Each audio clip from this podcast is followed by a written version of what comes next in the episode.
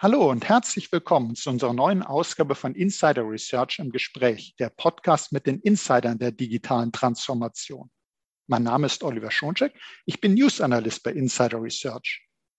Digitale Technologien wie Cloud Computing sind für die Industrie zunehmend wichtig.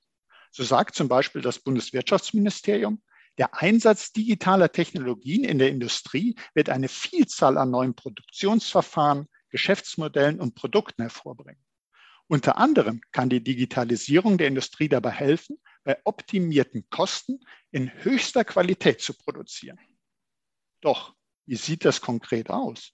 Wie funktioniert die sogenannte Computer-Aided Quality in der Industrie und was bringt das? Darüber sprechen wir nun mit Andreas Dangel. Er ist Business Unit Executive Cloud bei Fabersoft. Hallo, Herr Dangel. Hallo, guten Tag. Hallo, schön, Sie im Podcast zu haben. Ähm, ich habe jetzt so im Intro gesprochen über digitale Technologien, über Qualität und natürlich spielt für die Industrie so etwas eine große Rolle, gerade moderne Methoden im Bereich Qualitätsmanagement. Und ich hatte da einen Begriff erwähnt, Computer-Aided Quality und vielleicht kennt den noch nicht jeder. Könnten Sie uns sagen, was man darunter versteht? Ja, gerne. Ähm, zunächst möchte ich einmal noch auf, dieses, auf diese Begriffe digitale Technologie und Digitalisierung eingehen. Digitale Technologien sind einfach ja, Technologien, Werkzeuge, mit denen man digital arbeitet. Zum Beispiel auch E-Mail oder ein Excel-Sheet wären ja auch irgendwo digitale Technologien. Um aber eine Digitalisierung zu erreichen, ist es eben ganz wesentlich, dass man in Prozessen denkt, in Abläufen denkt und diese Prozesse und diese Abläufe auf Daten, die eben im Zuge der Prozesse entstehen, dann auch entsprechend Rücksicht nehmen kann. Also es wird oft verwechselt, dass man glaubt, man setzt eine digitale Technologie ein und hat dann irgendwas in Bezug auf die Digitalisierung im übergeordneten Sinn erreicht. Das ist, finde ich, schon mal sehr, sehr wichtig, wenn ich das sagen darf. Also äh, denn tatsächlich, wenn man jetzt nur sagt, ja, wir machen eine E-Mail, wir machen Excel-Sheets, das ist dann noch nicht, man nutzt etwas, eine digitale Technologie, aber Digitalisierung, das finde ich also ganz wichtig, dass Sie uns sagen, da muss ich das auch sozusagen auf die Prozesse anwenden. Ich muss also hier äh, Workflows damit unterstützen. Und das macht man auch im Qualitätsmanagement, äh, denke ich mir, und eben mit dieser Computer-Aided Quality. Genau, das ist eben nicht, also ich meine, Computer-Aided Quality ist natürlich ein sehr weitreichender Begriff, den gibt es ja auch schon länger, ähm, wo eben so Disziplinen wie die Wareneingangskontrolle oder Lieferantenbewertung beispielsweise umfasst sind. Ja? Ähm, und das, was aber sozusagen Unternehmen dann auch weiterbringt, ist eben wirklich die Prozesse, die eben zwischen diesen einzelnen Disziplinen dann äh, eben stattfinden sollen, eben wirklich auch zu digitalisieren und in ein Gesamtkonstrukt, in ein holistisches Framework zu betten, so dass man dann eben wirklich einen Mehrwert bringt. Ne? Also ganz generell ist eben Computer Aided Quality, steht eben für computergestützte Qualitätsmaßnahmen, wo Wareneingangskontrolle, Warenausgangskontrolle, äh, auch eine gewisse Art von Dokumentenmanagement, Reklamationsmanagement, Prüfmittelmanagement und so weiter umfasst ist. Ja? Das sind natürlich Dinge, die qualitätsbewusste Industrieunternehmen seit jeher einsetzen. Und das, was eben insbesondere auch wir bei Fabersoft aber ganz stark in den Vordergrund stellen, sind eben diese Prozesse, die dann den absoluten Mehrwert bringen und eben nicht nur Prozesse, die jetzt rein intern sind, nicht? weil gerade wenn es um Qualität geht und gerade in der produzierenden Industrie, wo ich ja sehr oft äh, Unmengen von Komponenten verbaue, die von Zulieferern kommen, wo ich die Qualität ja dann auch gegenüber meinem Kunden nachweisen muss, nicht? merkt man schon, ja, da sind ja nicht nur das eigene Unternehmen, das produzierende Unternehmen involviert, sondern viele, viele andere Unternehmen, die dann dazu beitragen, eine Gesamtqualität dann am Ende des Tages beim Kunden abzuliefern. Und das ist sozusagen auch der, der Mehrwert oder sozusagen die Positionierung von Fabersoft hier, diese Aspekte ganz besonders zu adressieren. Mhm. Also ich denke, das haben Sie uns eigentlich schon sehr, sehr schön anschaulich erklärt, was man sich darunter vorstellen kann. Aber Sie haben jetzt zusätzlich noch ein spannendes Beispiel für uns, wo das tatsächlich in der Praxis angewandt wird, und zwar Siemens Energy. Vielleicht, gut, Siemens äh, Weltunternehmen, das kennt man, aber wer jetzt nicht weiß, Siemens Energy, was machen die denn genau? Ja, genau. Also Siemens Energy ist natürlich ein, ein Riesenunternehmen, ein globaler Konzern mit so 80, 90.000 Mitarbeitern, die sich halt alles rund um Energieerzeugung, äh, Energieübermittlung und so weiter äh, beschäftigt. Also die bauen genauso gut Kraftwerke wie eben, und da ist mein Beispiel her, ähm, Transformatoren. Nicht? Transformatoren sind sozusagen Spezialgeräte, ähm, Hochtechnologie, hochtechnologische Geräte, äh, Maschinen, die dann eben einerseits in den Siemens-Kraftwerken, aber natürlich auch bei anderen äh, weltweit dann zum Einsatz kommen. Das sind sehr komplexe ähm, Maschinen, die dann eben auch äh, diesen hohen Level an an Qualität benötigen. Ne? Die werden ja auch in kritischen Infrastrukturen eingebaut. Also da geht es wirklich um, um große und größte Transformatoren, die dafür sorgen, äh, dass wir alle unseren Strom bekommen. Ich denke, das ist also nicht nur ein sehr renommiertes Beispiel, sondern auch ein sehr, sehr wichtiges Beispiel, wo wir sehen, da kommt es auf Qualität absolut an. Und wenn da was nicht stimmt, Sie haben es ja gerade gesagt, äh, Energieversorgung, kritische Infrastruktur ist also äh, da kann man wirklich gut sehen, wie so etwas helfen kann, um sicherzustellen, dass da keine Ausfälle sind, dass da möglichst keine Mängel sind und wenn was festgestellt wird, dass es eben schnell behoben werden kann. Was waren denn so die Anforderungen von Siemens Energy? Die werden sich ja auf dem Markt umgeschaut haben, gesagt haben, wir, wir wollen die Qualitätssicherung auf, sage ich mal, digitale Füße stellen. Was wollten die denn genau und äh, wie sind die dann zu Ihnen gekommen?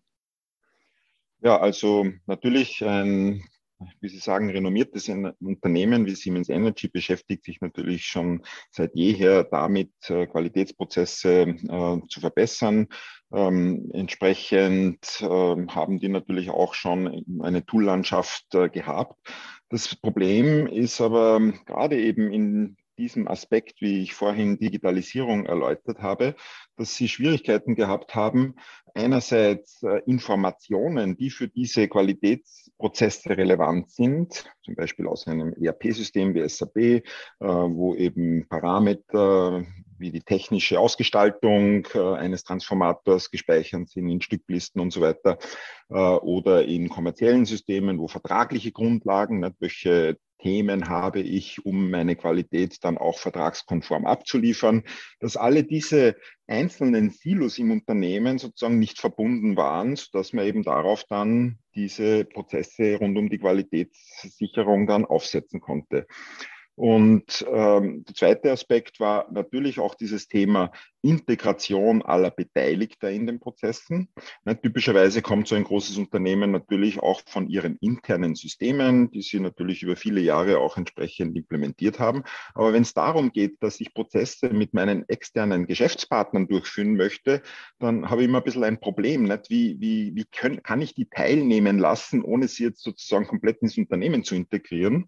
Dadurch war für Siemens Energy da auch äh, klar, dass es sich um ein Cloud-Service handeln muss. Nicht? Also dass sozusagen eine, eine neutrale Plattform im Internet natürlich unter Einhaltung äh, von Datenschutz, IT-Sicherheit und so weiter, den Standards, die so ein Unternehmen hat, äh, dass das entsprechend berücksichtigt wird. Aber dass ich eben überhaupt die Möglichkeit habe, hier Ende zu Ende und ohne Medienbruch solche Prozesse abzuwickeln. Also dieser Aspekt, nicht wirklich diese Plattform nicht nur äh, nach intern gerichtet zu sehen, sondern wirklich als Plattform, wo alle Beteiligten entsprechend eingebunden war ein, ein wesentliches Thema. Äh, ein drittes ist, das ist äh, sozusagen auch mehr intern, aber hat auch mit diesem Aspekt zu tun, dass ich, dass ich meine Daten konsolidiert haben möchte. Ist nicht ein Unternehmen wie Siemens Energy im Bereich Transmissions, die haben ja nicht nur ein Werk, sondern weltweit verteilt von Brasilien bis China Werke, ähm, die dann solche Transformatoren äh, produzieren. Und auch hier geht es darum, ähm, eben sozusagen alle diese Informationen aus allen diesen Werken einmal überhaupt aggregieren zu können und auch diese Qualitätsprozesse dann entsprechend zu standardisieren.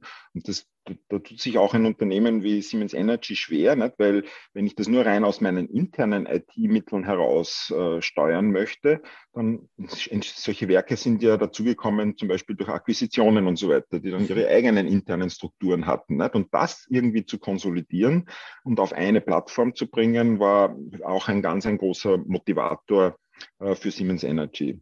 Und last but not least, nicht, also wenn man von Prozessen spricht, nicht, dann ist das ja nicht etwas, wo man einfach äh, von der Stange Prozesse kauft, ja, von einem Lösungsanbieter. Ja. Gerade ähm, ein so ein komplexes Unternehmen wie Siemens Energy, das auch komplexe Produkte benötigt, braucht natürlich hier eine enorme Flexibilität, um wirklich auch diese Prozesse so optimieren zu können, dass sie dann noch einen optimalen Mehrwert bringen. Nicht? Weil das einfach auf Basis von äh, Strukturen, die sich halt über Jahre entwickelt haben, auf Basis von, von Mustern, wie halt äh, solche Transformatoren produziert werden, ergeben sich natürlich dann Informationen oder, oder Prozessschritte, die halt so sein sollen, weil das auch der Mehrwert einer, eines Transformators von Siemens Energy ist, dass die ihn genauso bauen und genauso äh, konstruieren, wie sie es eben tun. Und diese Flexibilität dann auch zu haben, sozusagen nicht nur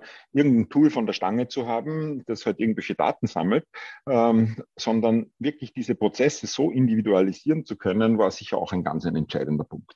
Mhm. Also ne, nehme ich jetzt mal mit, dass äh, zum einen ging es ja um eine vielfältige Integration, die stattfinden muss. Es ging darum, die verschiedenen Prozesse, die für das Qualitätsmanagement wichtig sind, zu integrieren, um auch interne Systeme, die vielleicht eben auch unterschiedlich sein konnten, weil äh, Siemens auch vielleicht äh, Systeme von Unternehmen, die übernommen wurden, mit integriert hat, die also äh, durchaus eine heterogene IT-Landschaft sein konnte. Dann die Integration über die verschiedenen Werke, also werksübergreifend, denn die Qualitätsanforderungen gelten natürlich nicht nur im einen Werk, sondern die sollen einheitlich in allen Werken gleich hoch sein. Und dann eben die äh, Partner, die Zulieferer, die auch mit integriert sind, die eben auch einen wichtigen Anteil daran haben, dass die Qualität insgesamt stimmt. Und genau wie Sie es uns beschrieben haben, äh, da ist natürlich Cloud-Technologie äh, ideal, äh, um eben solche Integrationen zu machen. Vorausgesetzt, man hat da auch eine integrative Lösung, die das kann und eine flexible Lösung, dass man eben sagt, nicht wir müssen, wir und unsere Partner und unsere Systeme müssen uns anpassen, sondern wir finden eine Lösung, die flexibel sich an uns anpasst. Und Sie haben ja schon beschrieben, verschiedene Nutzergruppen, Systeme sollten integriert und angeschlossen werden.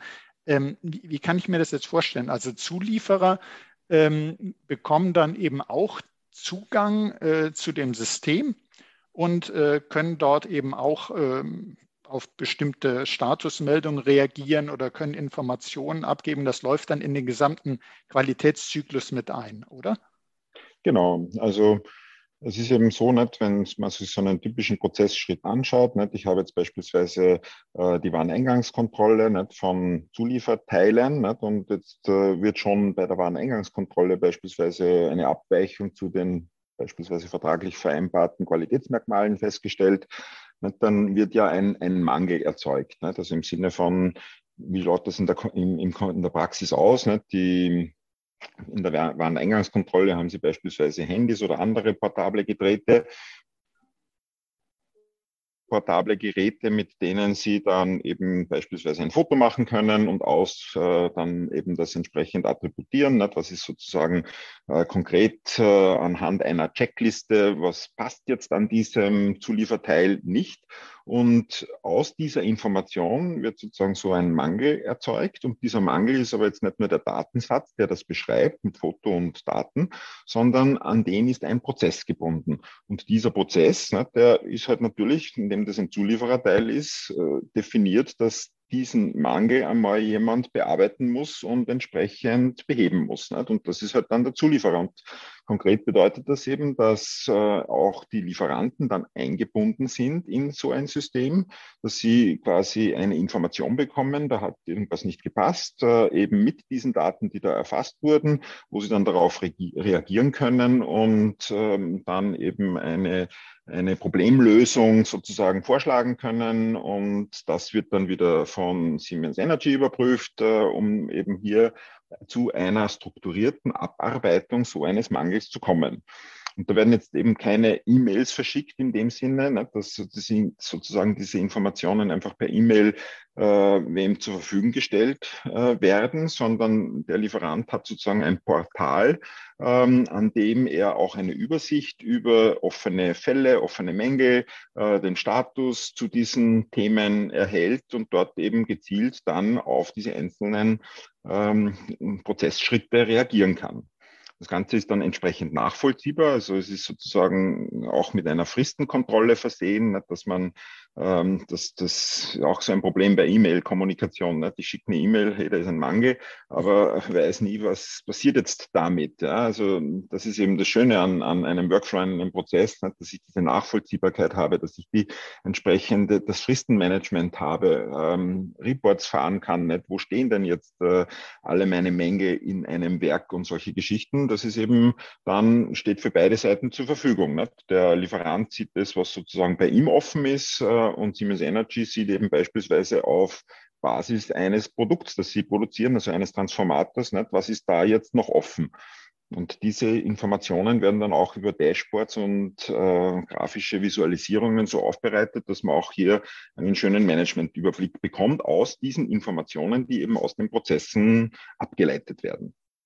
Und ich glaube, man sieht hier eben auch ganz, ganz schön, dass äh, es für die Qualität natürlich äh, sehr gut ist, nicht nur die Informationen, wie Sie es uns ja beschrieben haben, des äh, Lieferanten, der Lieferanten zu bekommen und zu verarbeiten, sondern auch der Lieferant selber wird unterstützt, hat auch ein Dashboard, kann das nachvollziehen. Also Qualität steigt natürlich auch dadurch, indem ich meine Lieferanten befähige, äh, qualitativ hochwertig zu arbeiten. Und das ist äh, im Vergleich zu E-Mail natürlich ein ganz wesentlicher Fortschritt, wenn ich da direkt so eine Übersicht habe, sehe, wie ist der Status, damit weiterarbeiten kann.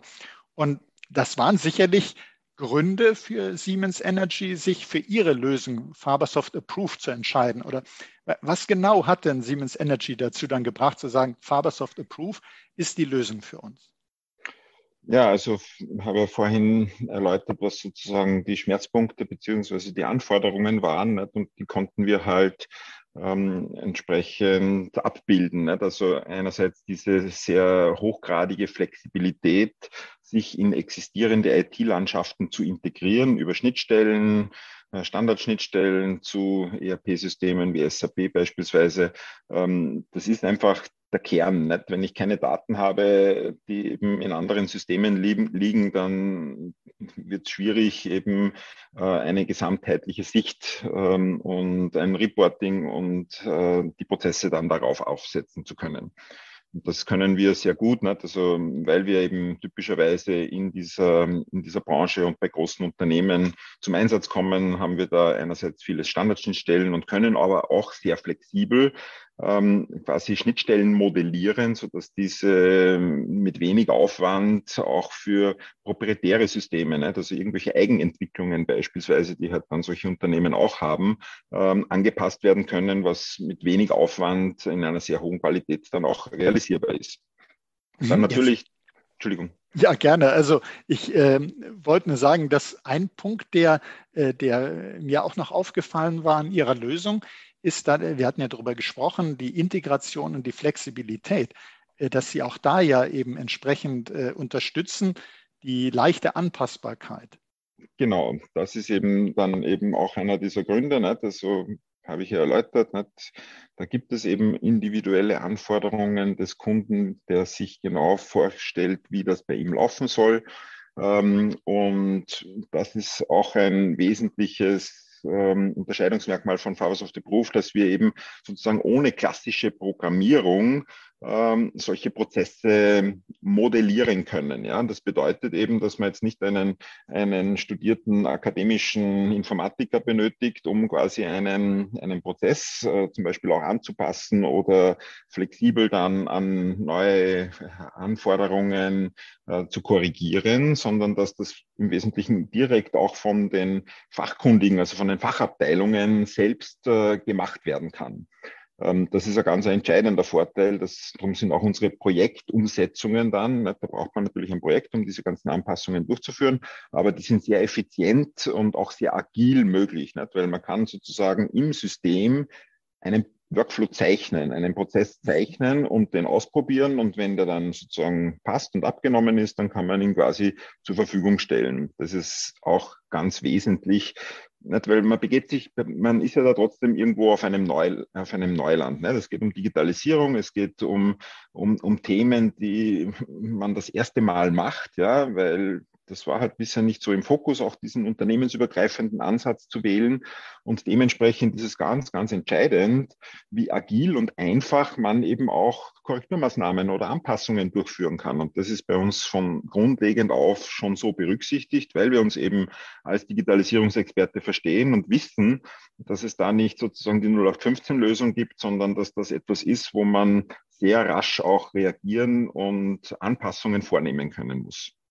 Also wäre es richtig zu sagen, dass Sie auch äh, sowas bieten wie Schlagwort ist der immer Low Code, also dass die Fachabteilungen tatsächlich hingehen können und können sagen, meinetwegen, der Reklamationsprozess, der sieht bei uns so aus und ich mache da noch diese Anpassung und dann ist es genau so, dass es zu uns passt.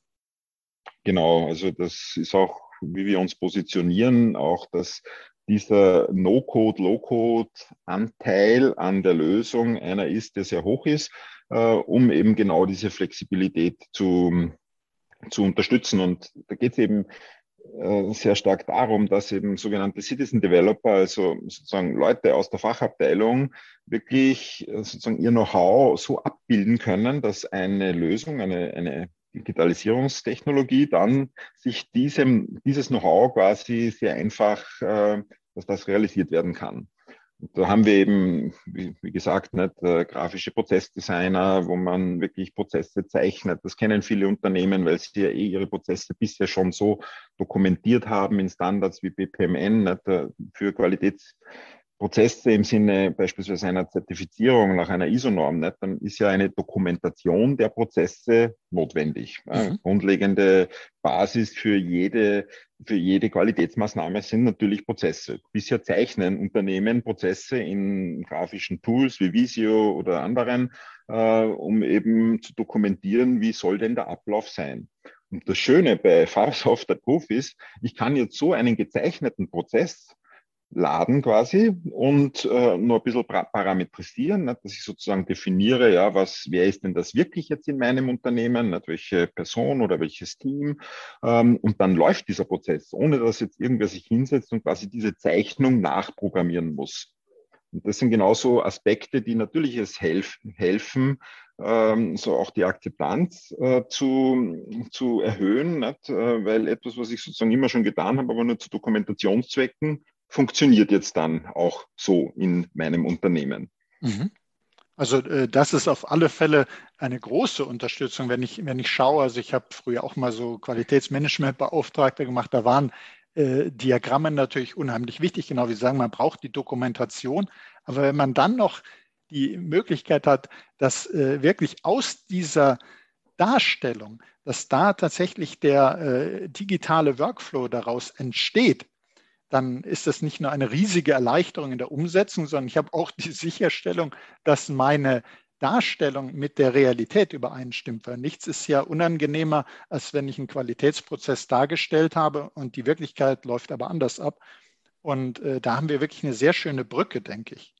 Genau, und nicht, weil gerade wenn Sie das ansprechen, nicht, wenn jetzt ein Auditor kommt nicht, und dann ist ja die Aufgabe des Auditors, wenn er einen Qualitätsprozess quasi auditiert, nicht, um nachzuprüfen, ob die Dokumentation zu dem echten Leben passt in dem Unternehmen. Und das ist da ganz einfach, nicht? weil der, der gezeichnete Prozess ist das wirkliche Leben. Äh, dementsprechend ist auch dieser Aspekt, nachher dann sozusagen seine Qualitätsprozesse zertifizieren zu lassen, einfach, ja, weil das ist einfach dann da. Nicht? Meine Zeichnung, kann, ich kann nachvollziehen, nicht? diese Zeichnung, dieser gezeichnete Prozess, der wurde in meinem Werk äh, im letzten Jahr 50.000 Mal ausgeführt, genau nach diesem Schema. Und es, es gab vielleicht Abweichungen, ja, weil die Prozesse sich auch sozusagen weiterentwickeln, aber die kann man dann natürlich sauber argumentieren, weil alles nachvollziehbar ist. Mhm. Also hätte ich mir äh, damals auch, gewünscht, aber da war das, glaube ich, noch nicht auf dem Markt. Äh, ist bei mir schon relativ lange her. Ähm, Wenn wir uns jetzt mal so einen konkreten Fall noch mal kurz zusammen anschauen, es ist eine Reklamation und jetzt äh, stelle ich mir vor, äh, dann sitzt jemand da und äh, bearbeitet das. Ähm, wie, wie, kommt das dann an? Dann kommt sozusagen diese Re der Reklamationsfall, das kommt als äh, Mängelbericht oder so an.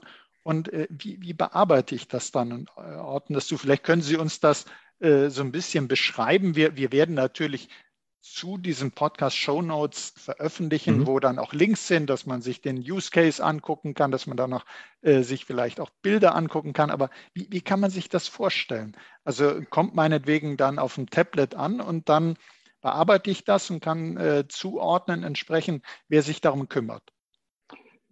Ja, also normalerweise ist es, also fangen wir vorne an, nicht? das habe ich kurz erläutert, nicht? also typischerweise werden eben Mängel ja fast überall. Nicht? Das kann genauso vor Ort beim Kunden, bei der Abnahme sein oder Vorabnahme, äh, eben bei der Wareneingangskontrolle, bei der Warenausgangskontrolle. Also äh, sehr flexibel muss ich äh, immer in der Lage sein, so einen Mangel zu erfassen. Nicht? Und das sind natürlich mobile Endgeräte prädestiniert, ähm, wo ich dann eben insbesondere auch das äh, Material gleich erfassen kann in Form von Fotos, ähm, äh, die ich dann diesem Mangel beilege. Ja. Mhm. Und dann wird eben aus so einem Mangel ein, ein Workflow gestartet.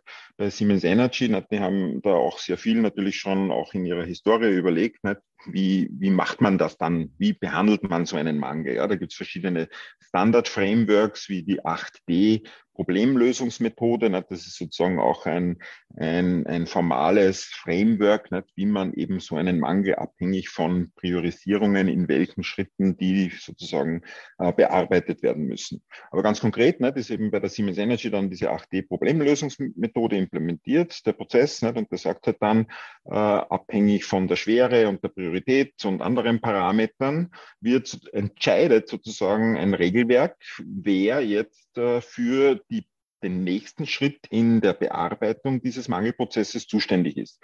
Und äh, normalerweise wähle ich dann jetzt nicht einen, einen Benutzer aus, nicht? der Herr Huber soll jetzt diesen Mangel bearbeiten, sondern in so großen Organisationen gibt es dann natürlich die einzelnen äh, Stellen und Positionen und ähm, Elemente der Aufbauorganisation, wo natürlich das System dann schon weiß, aha, das ist jetzt ein Mangel, da geht es jetzt eben, ähm, keine Ahnung, um, um, die, um den Anschaltkasten von einem Transformator, also um einen, einen hochelektrischen elektrisches Gerät und da ist halt dieses Team zuständig, einmal diese Erstqualifizierung eines Mangels durchzuführen.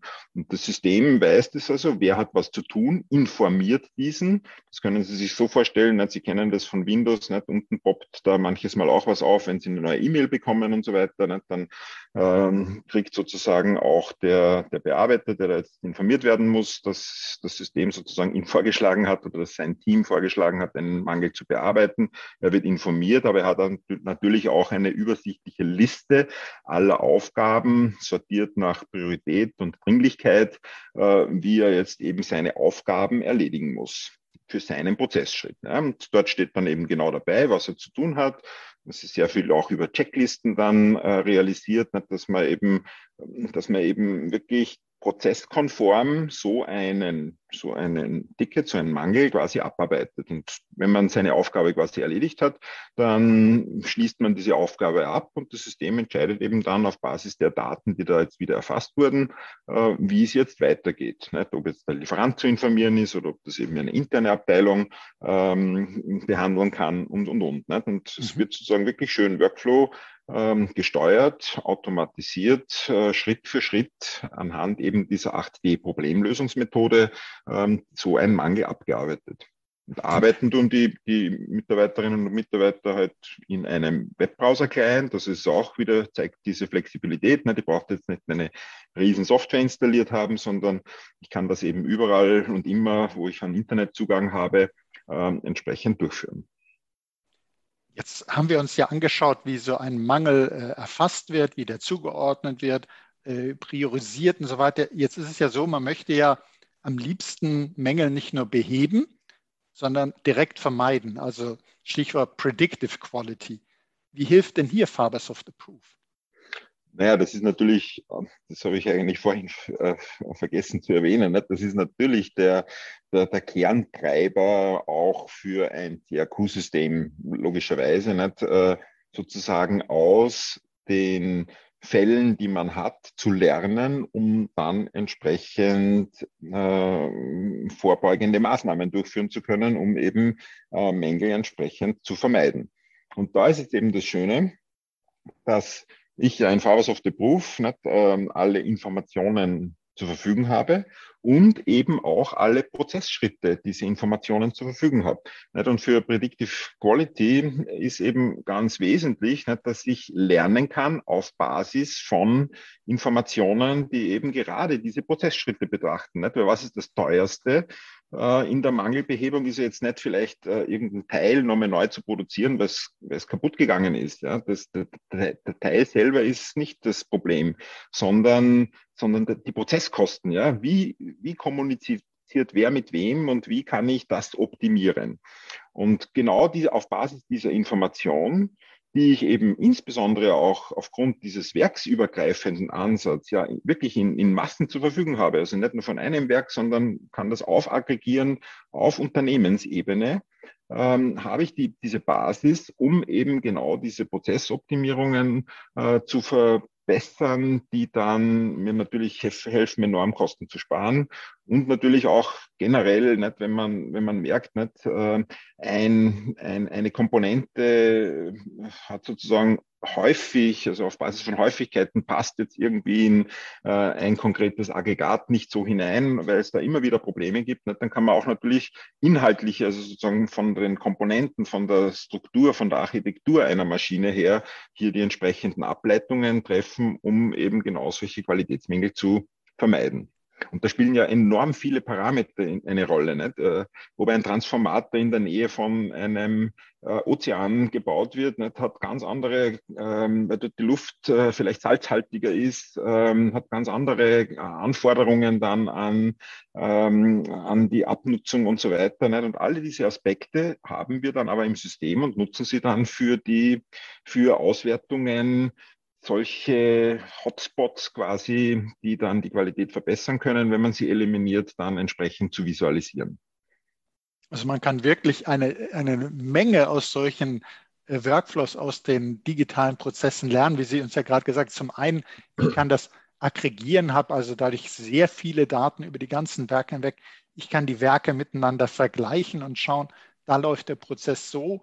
Hier ähm, es dauert vielleicht der Schritt ein bisschen länger. Woran kann das liegen? Ich kann aber auch die einzelnen Werke in ihrer Unterschiedlichkeit sehen.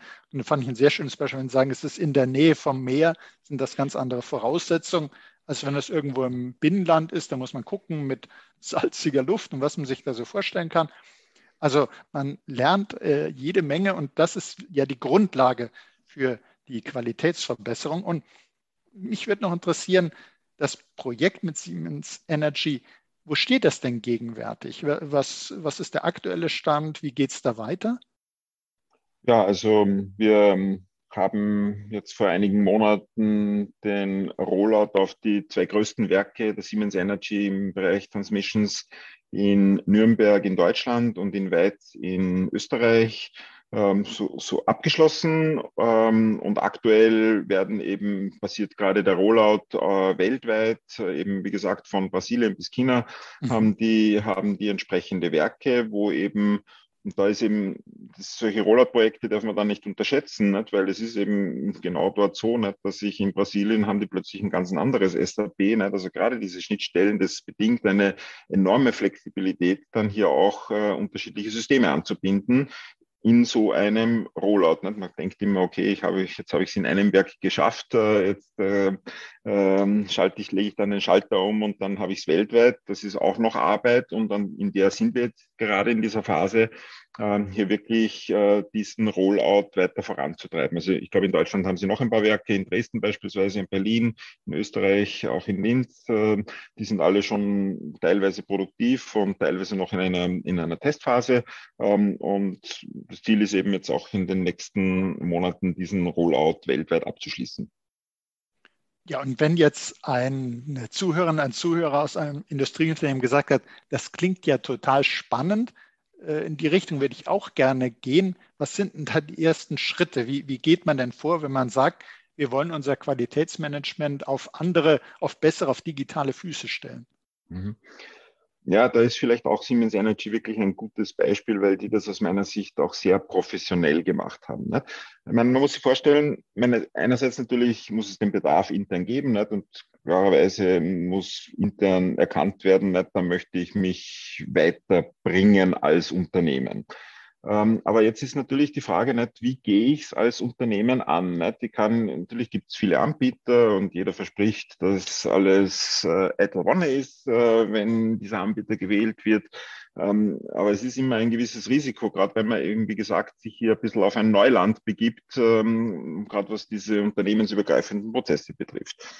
Und das, was äh, eben wir auch das Siemens Energy vorgeschlagen haben und ganz generell als ein ein sozusagen Template für das Vorgehen für so große Digitalisierungsvorhaben sehen, ist, dass man eben ein sehr eng abgestecktes Proof of Concept Projekt aufsetzt, ja, wo man sozusagen zum Beispiel für ein Werk sich ein, zwei Use Cases anschaut, die repräsentativ sind ähm, wo man eben beispielsweise schon eine Schnittstelle zu einem System realisiert, wo man eben die ersten drei, vier Schritte in so einem äh, Mangelbehebungsprozess ähm, entsprechend ähm, definiert und dann sozusagen mit ähm, relativ überschaubarem Budget einfach diesen Proof of Concept einmal durchführt. Das ist einfach ideal, weil man da einerseits einander gegenseitig kennenlernt, nicht? weil das ist immer die Schwierigkeit auch als Lösungsanbieter dann äh, sozusagen sich in den Kunden so reinzuversetzen, dass man den optimal versteht, um dann halt wirklich auch das Gesamtprojekt äh, sozusagen konzipieren, auch finanziell bewerten zu können. Und bei der Siemens Energy war das eben so, dass wir da sozusagen ein paar Personentagen unter Anführungszeichen sozusagen ein kleines ähm, Proof of Concept Projekt gemacht haben, einen Monat lang. Ähm, und wo wir eben tatsächlich dann sozusagen im Sinne des Proof of Concepts beweisen konnten, dass Fabersoft eben der richtige Anbieter ist, der eben nicht nur jetzt äh, verspricht, was jeder verspricht, sondern der das auch entsprechend halten kann und zu den Anforderungen des Unternehmens passt.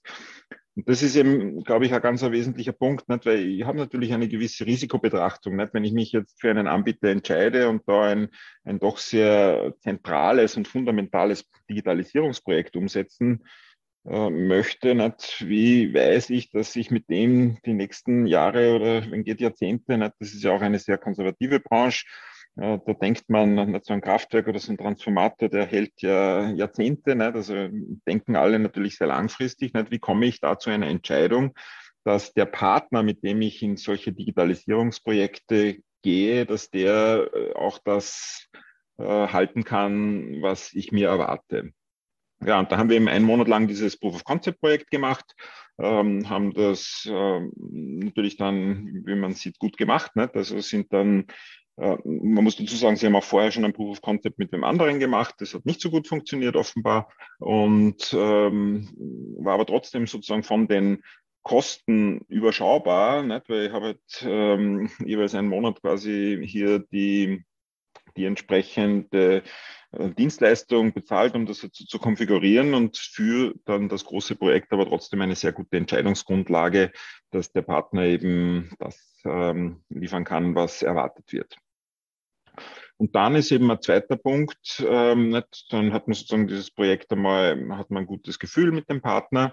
Und dann ist halt gerade bei diesen Digitalisierungsprojekten aus meiner Sicht ein agiles Projektvorgehen ganz essentiell. Ja? Weil nicht, es ist, man ist da nicht mehr auf dieser Ebene, nicht, wo es sozusagen ein Pflichtenheft gibt ähm, und das wird dann in den nächsten ein, zwei Jahren abgearbeitet in so einem großen Projekt. Das, das, das geht nicht, weil, wie gesagt, Neuland und äh, alle müssen gegenseitig erst voneinander lernen. Der Kunde muss lernen, was eigentlich alles möglich ist, wie er eben beispielsweise seine Lieferanten einbindet. Das weiß er ja vorher noch gar nicht. Ja? Und darum ist eben äh, auch hier, und das bewährt sich wirklich auch bei ganz großen Unternehmen ganz hervorragend, ein agiles Vorgehen. Also das heißt, man nimmt sich immer kleine Häppchen vor, so in zwei Wochen Einheiten, äh, definiert sozusagen, was sind die wichtigsten Punkte, die man in so kleinen Häppchen in zwei Wochen umsetzen kann und kommt so iterativ eben sehr rasch und kann auch laufend umpriorisieren, also sehr gezielt dann an das, was man tatsächlich haben möchte. Und diese ja, zwei also, Punkte sind einfach für mich ganz essentiell, nicht? dass man sich einmal wirklich äh, in der Entscheidungsphase auch äh, ein bisschen Zeit nimmt, auch ein bisschen Geld in die Hand nimmt im Sinne eines Proof of Concept Projekts ähm, und dann eben einmal eine Vertrauensbasis bildet, um dann eben agil so ein, ein Digitalisierungsprojekt zu stemmen. Ja, ich denke, da haben Sie uns äh, ganz zentrale Punkte mit auf den Weg gegeben. Also, dass man auch schaut, sich einzelne Prozesse mal rausnimmt, äh, die exemplarisch sind, aber nicht direkt sagt, ich will jetzt hier alles direkt anfassen, dass ich ein Proof of Concept mache, dass ich mich auch mal mit den Anbietern auseinandersetze, auch die mal auf die Probe stellen, sage, klappt das auch miteinander? Leistet ihr das, was ihr versprecht? Und dass man äh, das Ganze nicht zu starr sieht, sondern agil angeht, voneinander lernt. Und darum geht es ja auch in der Qualität. Man muss eben äh, schauen, äh, was bewährt sich. Und äh, offensichtlich hat sich Ihre Lösung ja bei Siemens Energy äh, bewähren können. Und deshalb danke ich Ihnen ganz herzlich für Ihre Insights in nicht nur in das, was Computer-Aided Quality ist, sondern Sie haben uns viele, viele Punkte klarer gemacht, wie das zu sehen ist mit der Digitalisierung in der Industrie. Eben nicht einfach nur E-Mail und Excel, das ist keine Digitalisierung, sondern es geht um darum, die Prozesse digital abzubilden, zu unterstützen, äh, flexibel nachzubilden und da Mehrwerte zu generieren, zum Beispiel indem ich eben diese ganzen Daten zur Verfügung habe, um solche Auswertungen zu machen, um Vorhersagen zur Qualität zu machen. Und ich danke Ihnen sehr, dass Sie den Use Case Siemens Energy uns vorgestellt haben, Herr Dangel. Und herzlichen Dank auch für Ihr Interesse, liebe Hörerinnen und Hörer. Seien Sie auch das nächste Mal dabei, wenn es heißt Insider Research im Gespräch, der Podcast mit den Insidern der digitalen Transformation. Und wenn es Ihnen gefallen hat, abonnieren Sie doch unseren Podcast. Sie finden uns auf allen führenden Podcast-Plattformen. Das war Oliver Schoncheck von Insider Research im Gespräch mit Andreas Dangel von Fabersoft. Herzlichen Dank, Herr Dangel. Dankeschön. Auf Wiederhören.